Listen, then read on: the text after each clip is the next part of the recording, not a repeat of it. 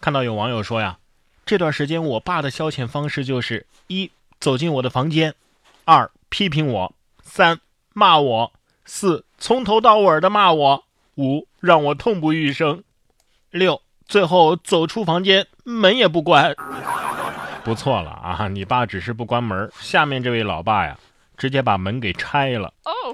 说老爸拆掉女儿的阳台门打乒乓球，女儿说：“哎呀，睡觉好冷，要加一床被子了。”这是福建莆田陈先生一家自春节以来啊都待在家中，因为近日无聊，他将女儿的房间阳台玻璃门拆了下来，当球桌打乒乓球，在家里锻炼。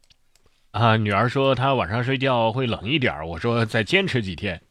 女儿笑称啊，五十六岁的老爸就像是小孩子一样。你看，他把我的门给拆了，我现在晚上睡觉啊，得多加一床被子了。创意是不错，可是如果这个时候睡觉冻感冒了，你就说你慌不慌吧？对呀。哎，不过人家当事人也出来解释了，说冷啊，只是为了搞笑效果。阳台其实是封闭式的，睡觉还是很暖和啊，从来都没有被冻着。行吧，又有的玩儿，又不能让姑娘睡懒觉，一举两得呀。说到创意，下面这个方法也很有创意啊！说公交变身移动超市，给各个小区送菜，市民足不出户就可以买菜了。二月十二号，山西晋城公交车变身移动超市，提供蔬菜、粮油、肉蛋等生活必需品。市交通运输局也成立了战备物资保障车队，由公交公司承担保障任务。首先在市区的各个小区开通，方便广大市民不出家门就能够购买新鲜的蔬菜，这个不错啊，可以推广，充分证明办法总比困难多嘛。不过也不是所有的小区都这么幸运啊，你看下面这个小区就因为封闭，食物耗尽啊，不过也有意外收获，这里边的传销团伙他自首了。二月十号，武汉市蔡甸街。建新开发小区，一对男女向社区工作人员自首。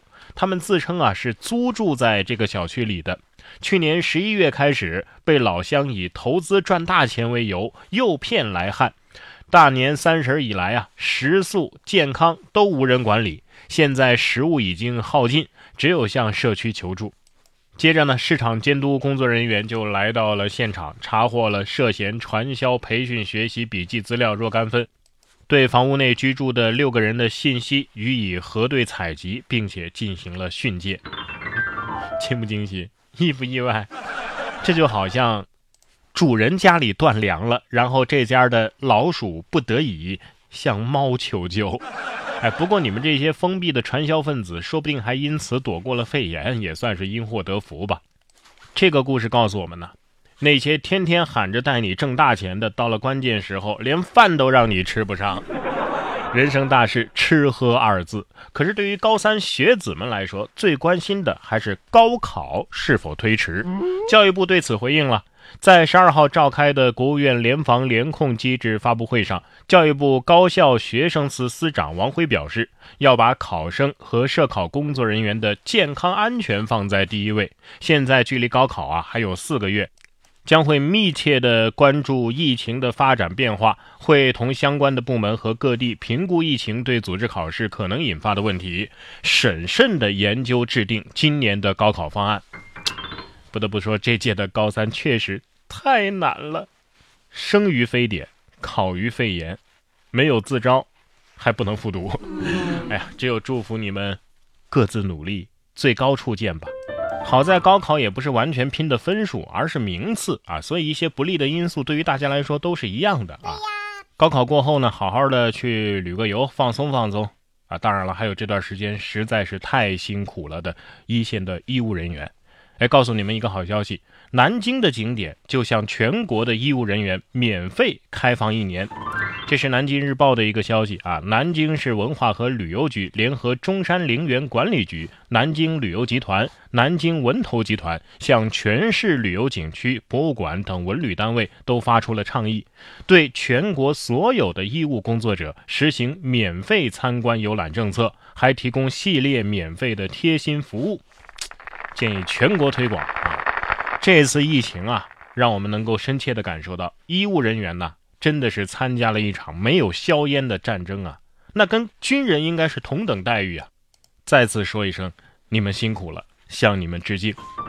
最后来关注一下天气啊，今年首个寒潮明天就要来袭了，超过二十九个省区市都会受到影响。根据中央气象台的消息，一股冷空气正在酝酿发力，预计将在明天到十六号南下，这是今年首次寒潮过程。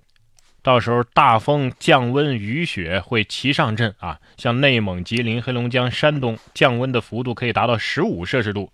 京津冀也会迎来今冬的最强降雪，所以在这里还是提醒各位啊，注意添衣保暖，防止感冒。不过我们也相信啊，寒潮过后必然会春暖花开。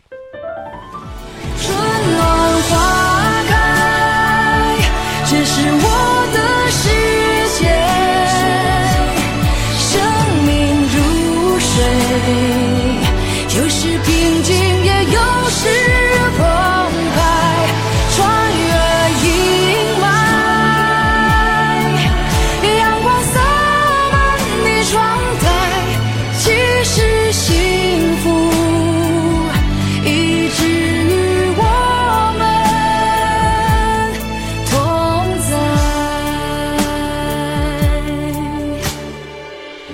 我的世界。